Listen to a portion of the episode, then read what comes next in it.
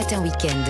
6h-9h, Lénaïque Monnier. Allez, avant de, de retrouver Mathieu Alterman pour nous parler des débuts un peu ratés du rap français, hein, je dis pas de bêtises Mathieu. Ah, vous ne dites pas de bêtises. Je ne dis pas de bêtises. Ai-je le droit avec maître Roland Pérez qui vient nous éclairer hein, sur toutes les questions euh, juridiques? Alors Roland, depuis euh, tout récemment, hein, depuis le 1er janvier, il y a une nouvelle réglementation qui est venue bouleverser les conditions d'achat et d'adoption de nos amis, les animaux euh, domestiques. Alors cette question, est-ce que j'ai le droit d'acheter un chien, un chat, un hamster dans une animalerie? Alors, on va rappeler qu'une animalerie, c'est un magasin qui est dédié à la vente de produits alimentaires et d'accessoires pour animaux. Donc, Mhm. euh, à l'origine, c'était pas un, un magasin pour vendre euh, À des, animaux. parler pour les animaux.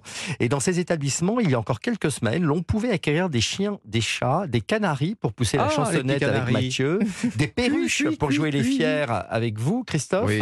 et bien sûr des, Des perroquets, non poissons béats d'admiration pour vous. Oh. Lénaïque. Alors donc c'est plus possible. Non, c'est plus possible depuis le 1er janvier 2024. Les animaleries ne peuvent plus céder à titre onéreux ou à titre gratuit des chiens et des chats dans leur établissement. Bon, on les achète Ce où commerce Alors est désormais exclusivement réservé aux éleveurs, qui, euh, Ah, bah professionnels, qui disposent, on le sait, d'une formation Mm. et aux refuges qui acceptent les dons.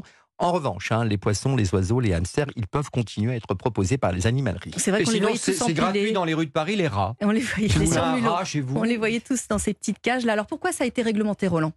Ça a été réglementé parce que le Code rural et de la pêche maritime a édicté cette interdiction pour lutter contre la maltraitance animale et pour conforter, c'est ce que dit la loi, le lien entre les animaux et les hommes. L'objectif de cette loi, on l'a bien compris, c'est de lutter contre les achats impulsifs. Bah on oui. passe devant une animalerie, on est avec notre enfant, il Oh, il est piétine trop comme mignon. ça, je veux ce chat, je veux ce chien. Euh, Bah oui. et, et- ou même les plus grands, ou même l'épouse qui dit ben non, je te promets, je m'en occuperai. Et puis finalement, bah, Six mois après, il est arrive, abandonné et la SPA le rappelle chaque année. Exactement.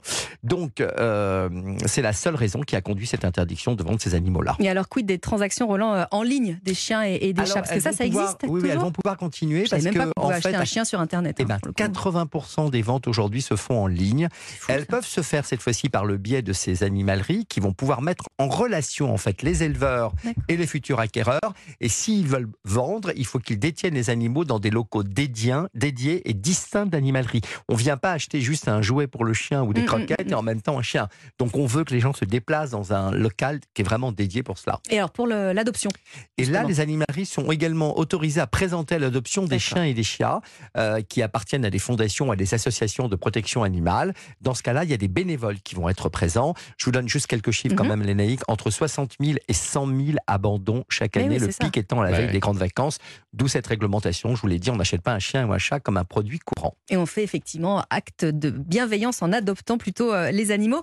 Merci beaucoup Roland Pérez, Europe1.fr pour euh, réécouter vos conseils. Et puis vous restez là parce qu'après le journal permanent, Mathieu Alterman, donc Je vais vous parler des débuts approximatifs du rap français. A tout de suite, Mathieu, 7h18 sur Europe 1.